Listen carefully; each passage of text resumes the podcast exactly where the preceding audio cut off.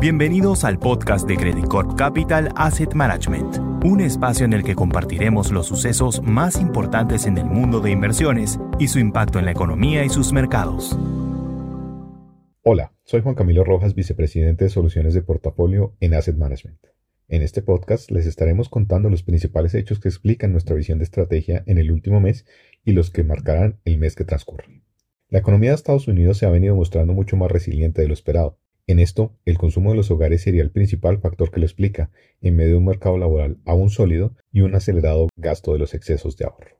Sin embargo, esto parece no ser sostenible en el tiempo, ya que varios indicadores sugieren la moderación de la demanda de trabajo y un retorno de las personas al mercado laboral. Asimismo, estimamos que el exceso de ahorro de los hogares se agotará durante este tercer trimestre del 2023, quitándole soporte a la fortaleza económica de corto plazo.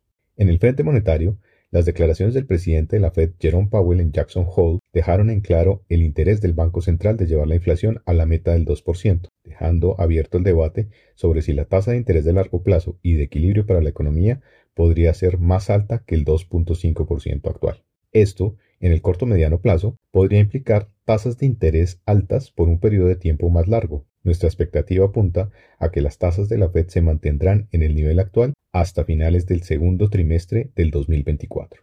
En la eurozona, los datos continúan sugiriendo una desaceleración económica en proceso y con tendencia a profundizarse. En medio de esto, el Banco Central Europeo reiteró que su primer compromiso es la inflación, dejando la puerta abierta a incrementar nuevamente la tasa de interés en la reunión de septiembre. Por su parte, la economía china siguió mostrando señales de desaceleración, lo que ha llevado a las autoridades a reaccionar e implementar nuevas medidas de estímulo, en su mayoría enfocadas a apuntalar el sector vivienda. Estas medidas se dan en medio de una nueva tormenta entre los desarrolladores, que ahora implica Country Garden, el mayor desarrollador de vivienda desde la quiebra de Evergrande. Esto ha continuado generando incertidumbre en el sector, lo que podría dificultar ver un efecto relevante en el corto plazo de las medidas adoptadas hasta el momento.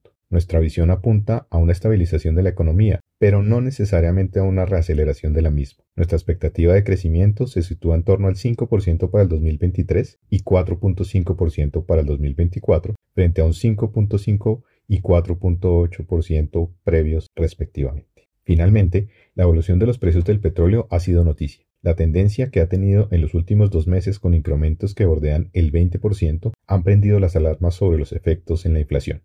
Cambios estructurales relevantes en la oferta, como los anuncios de la extensión de los recortes hasta diciembre del 2023 por parte de Rusia y Arabia Saudita, una demanda más resiliente y unos menores inventarios, hacen pensar en una transición de los precios más estable hacia el cierre del año en torno a los niveles observados recientemente.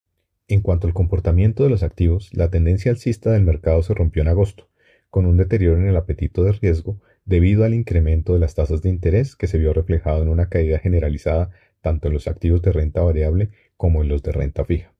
La renta variable global rindió menos 2.8% en el mes, mientras que la renta fija rentó menos 0.7% en el mismo periodo. Los activos que concentraron las mayores pérdidas fue la renta variable de países emergentes, especialmente Latinoamérica. En Estados Unidos, a pesar de que la tendencia en inflación continuó a la baja, la mayor resiliencia del crecimiento económico gatilló un incremento de las tasas de interés de mercado, atendiendo a una mayor persistencia de los precios que obliga a la Fed a mantener tasas altas por más tiempo.